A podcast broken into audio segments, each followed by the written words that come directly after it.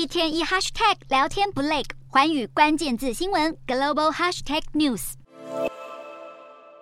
芬兰和瑞典申请加入北约，成员国土耳其却以瑞典拒绝引渡恐怖分子为由，表示愿意接受芬兰单独优先加入。而土耳其驻瑞典大使馆日前才爆发抗议，当中有极右派激进分子在现场焚烧可兰经，引发土耳其总统强力抨击。就在土耳其总统表态允许芬兰优先加入北约以后，芬兰媒体公布最新的民调显示，有过半数的芬兰人确实希望自己的国家可以先行加入，只有两成多的民众认为应该等待。不过，芬兰政府仍持续强调，目前的优先考量还是能够和瑞典共同加入北约。对于土耳其的指控，瑞典打算修订规范恐怖组织成员的法律，扩大刑事定罪的范围，希望借此改变土国的反对态度。这项修法草案预计会在三月送交国会表决。不过，有部分人士担忧，这样的修正案可能会与保障结社自由的法律抵触。